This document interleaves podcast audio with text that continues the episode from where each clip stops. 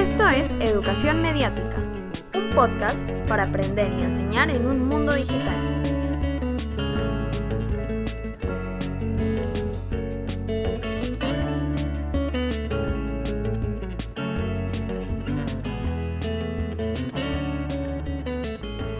El profesor Manuel Yali de la institución educativa Andrés Avelino Cáceres, ubicada en Pomacancha, en Junín, a 3.850 metros sobre el nivel del mar, es una de las primeras personas en aparecer en el proyecto Educación, Más Educación, Historias de Transformación. Y hoy eh, en este episodio vamos a conversar con Melissa y con Carla sobre este proyecto y sobre lo que supone la transformación digital que de alguna manera violenta estamos atravesando producto de la pandemia.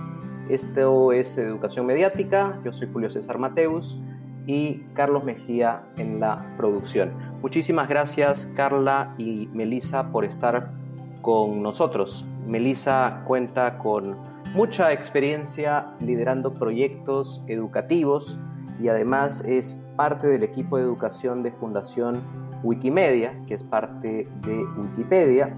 Y eh, Carla es eh, directora para Latinoamérica y España de Manga High, que es una eh, institución que trabaja tecnología educativa con escuelas públicas y privadas y gobiernos nacionales y regionales. Y ambas, creo que allí además se conocieron o ya nos contarán, tienen un máster sendos másteres en el Instituto de Educación de la, del University College de Londres. Carla, cuéntanos, ¿cómo hablar o por qué hablar de transformación digital eh, en este contexto? Ya se venía hablando de transformación digital antes, pero parece que la pandemia nos ha puesto en, un escenario en el que lo digital es más eh, aparente. ¿Cómo sientes tú todo este rollo de la transformación digital en la escuela? Sí, a ver, el tema de transformación digital es un tema que viene ahorita sonando mucho.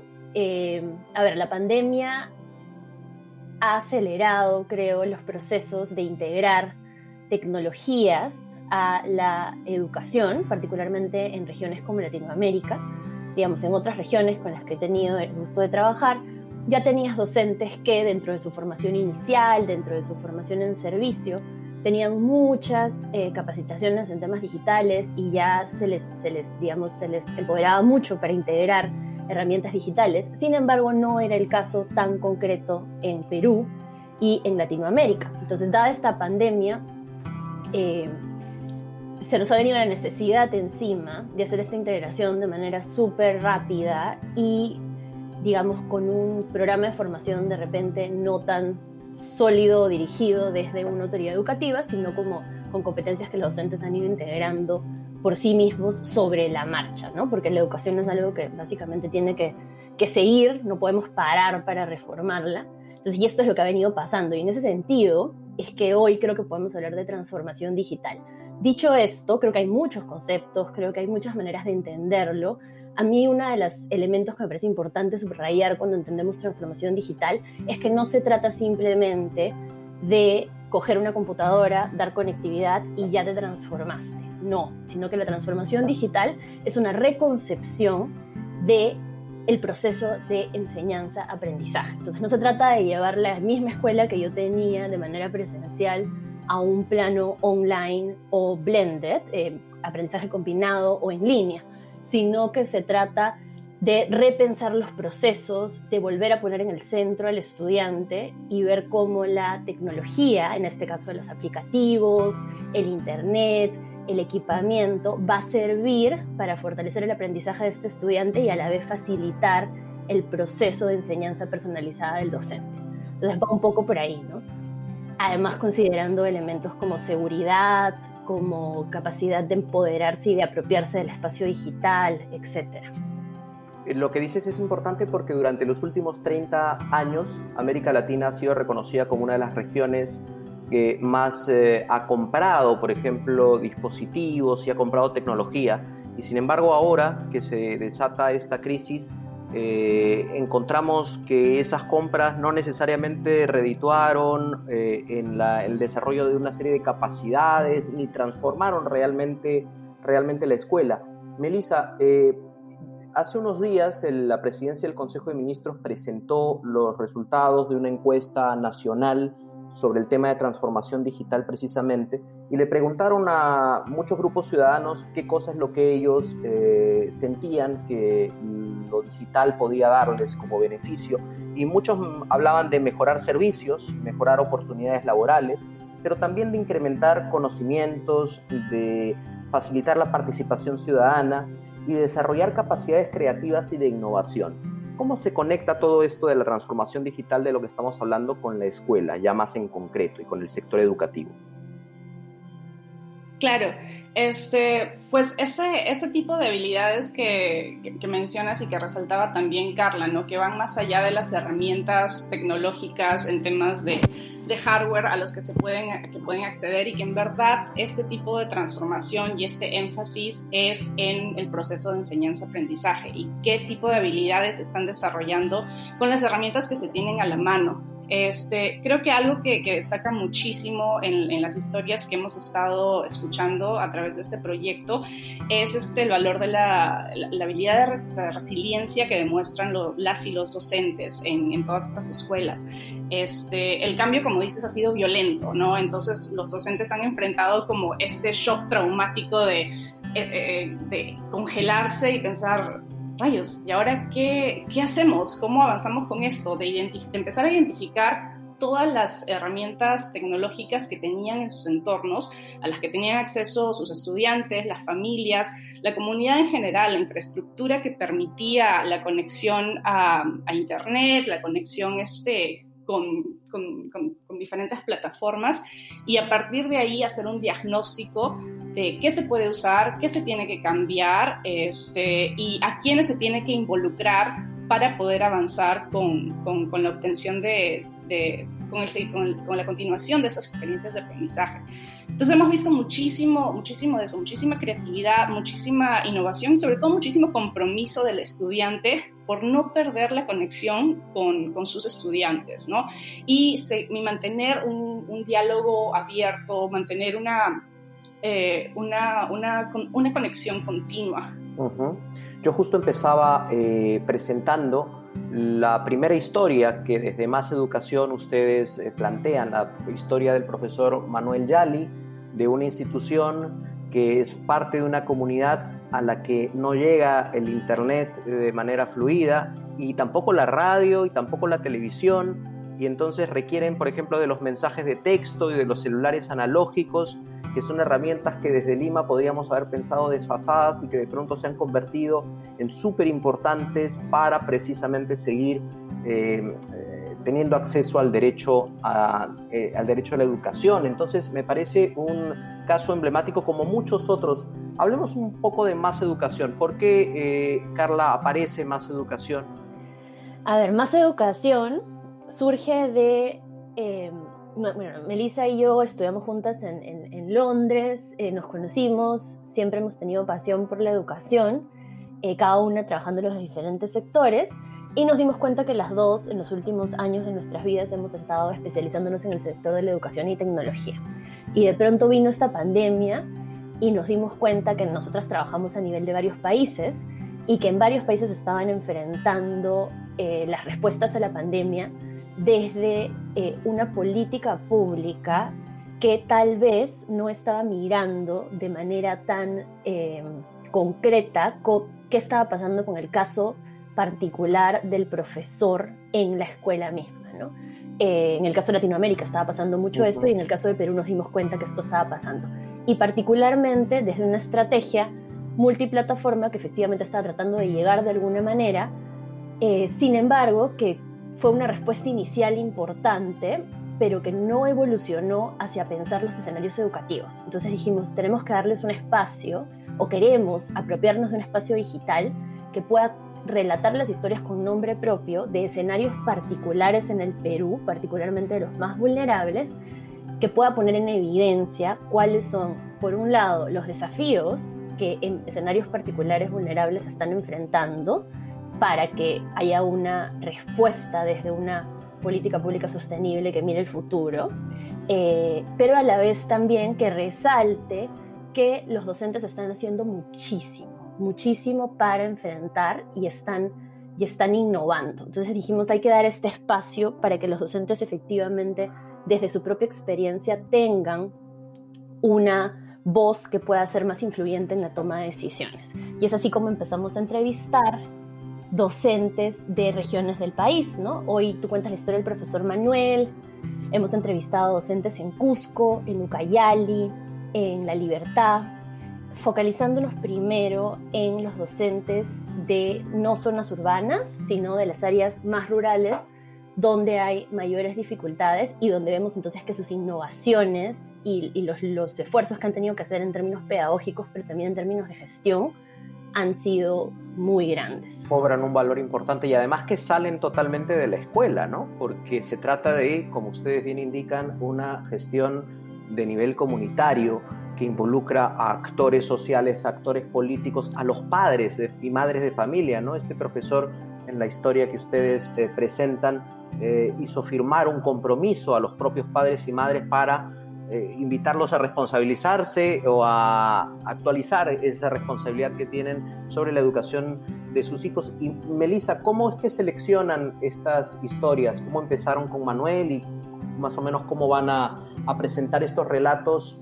que me parece súper bien que tengan nombre y apellido, porque siempre se habla de los profesores y la innovación como entelequias, como abstracciones, Exacto, sí, algo que con Carla siempre conversábamos cuando estábamos este, imaginando este proyecto era, vemos todos estos informes de el 80% de docentes o la mayoría de docentes o 100 docentes de tanto, y es como, ok, pero ¿quiénes son ellos? ¿no? O sea, ¿qué, qué está detrás de ello? ¿Cuáles son los...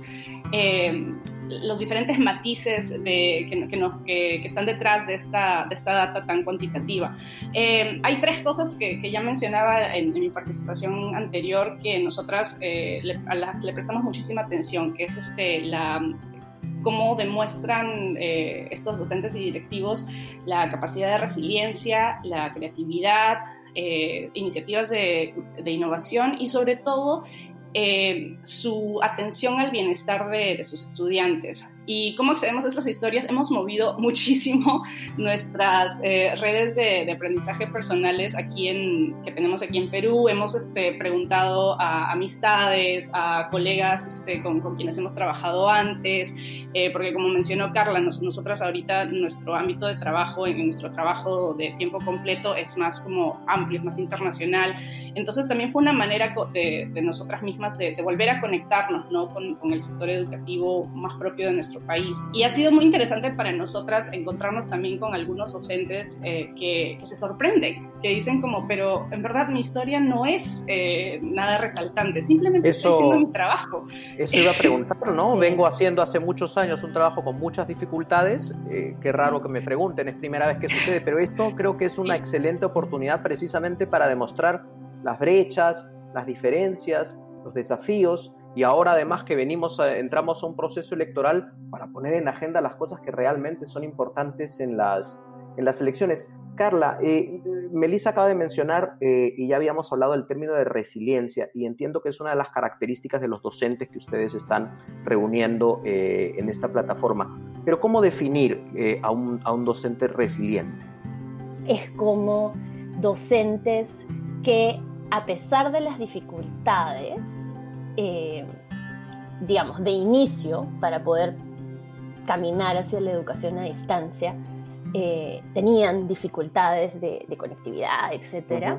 Eh, y también durante el proceso de ya pasar a la educación a distancia han encontrado varias dificultades y a pesar de todo esto han encontrado maneras, soluciones para innovar dentro de todas esas dificultades y no rendirse, ¿no? Entonces, por ejemplo, el caso, y es un caso que va a salir publicado muy, muy pronto, es el caso de una profesora en Ucayali, en Cabo Pantoja, que es una comunidad lejos de, Pucallpa, eh, donde la profesora se encontró aquí con ocho niños de primaria, escuela multigrado, ella se encarga de gestión y de enseñanza de estos ocho niños de primaria, y ella misma puso a disposición, bueno, se tuvo que comprar una laptop, un celular, aumentar su plan de internet y ella misma lo puso a disposición de sus ocho niños y trabajando con talleres con los padres constantemente para que no los retiraran de la escuela y a posteriori, y esto es ya más allá de la pandemia, trabaja estos talleres con los padres para que por favor les encuentren continuidad en educación secundaria,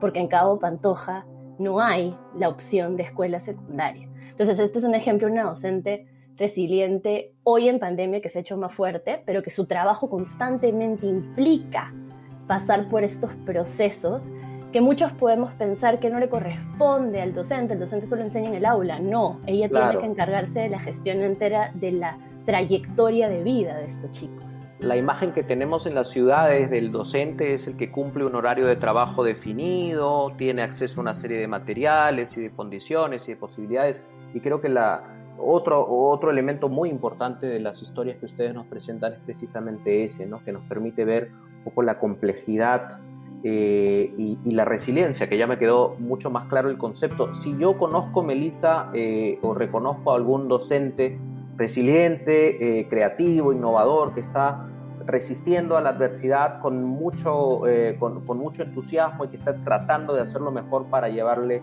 educación de calidad a sus, estudiantes, ¿cómo puede participar del, del, proyecto? ¿Existe alguna opción eh, en que la gente pueda enviarles eh, nombres, perfiles o cómo, cómo han previsto el tema? Sí, claro que sí. Eh, bueno, uno de los objetivos iniciales de este proyecto es este, documentar historias una historia de cada región del país. Eh, ya tenemos un buen inicio, hemos realizado muchas entrevistas, hemos conversado con muchos docentes de diferentes partes de, Perú, pero todavía nos falta, seguimos siempre buscando. Entonces, si conocen a alguien que tenga estas características, este, pueden enviarnos un mensaje al correo electrónico hola arroba más guion o encontrarnos en redes sociales como Más Educación P y este, enviarnos un mensaje por, por interno. Eh, vamos a poner en la descripción del podcast. Muchísimas felicitaciones de verdad por lo que hacen. Creo que es el inicio de un trabajo muy importante. La última pregunta muy cortita, Carla. Si el, ministro de Educación o una ministra futura de Educación escuchara estas historias, ahora sobre todo que entramos al terreno electoral, ¿qué es lo que te gustaría que se lleve? Es decir, ¿para qué estamos trabajando esas historias? A ver, y esto es lo que, y me, gracias por cerrar con esta pregunta porque es lo que siempre nos, nos preguntamos con Melissa, ¿no? Eh, ¿Cómo incidimos en la política pública? Que es lo importante. Para, para nosotros, al, con las historias de más educación, queremos que se lleven básicamente tres elementos. Es uno, la política educativa para diseñarla, para que sea eficiente y para que funcione, tiene que considerar las experiencias del docente de campo. No funciona también, y esto lo hemos probado durante años, dar una política totalmente eh, vertical desde un órgano central, sino hay que considerar la experiencia. Dos, para hacer inversión educativa hay que considerar las diferentes necesidades, los diferentes escenarios. ¿no? Hablar de escenario urbano y escenario rural no es suficiente sino que hay particularidades y diversidades que las estrategias tienen que contemplar. Y tercero, y esto es lo más importante, volver a hacer hincapié en el mensaje de el docente es el elemento más importante para construir aprendizajes sostenibles y trayectorias sostenibles con los estudiantes. Así que es fundamental que la política tenga como prioridad eh, fortalecer al docente y darle esa prioridad y revalorar su rol. En la pandemia creo que nos ha puesto en evidencia que ya está sucediendo, que es el rol del docente va mucho más allá de enseñar en un aula, va hacia impactar en la comunidad educativa, ya se está haciendo, hay que revalorarlo y hacer que esa revalorización logre que la carrera sea más atractiva para tener a los más talentosos en las aulas. Totalmente de acuerdo. Muchísimas gracias, Melissa Guadalupe, Carla Gamberini, eh, y invitamos a todos al proyecto más-educación.pe. Vamos a poner allí las redes sociales y, y, la página web también. Muchísimas gracias. Muchas gracias, Julio. Gracias a ti. Si quieres seguir nuestro contenido, suscríbete en Spotify, Apple Podcast o tu plataforma de streaming favorita. Links a nuestro blog y a las referencias mencionadas durante el episodio están disponibles en la descripción. Esta es una producción para Educarred, proyecto de Fundación Telefónica y la Fundación Bancaria La Caixa.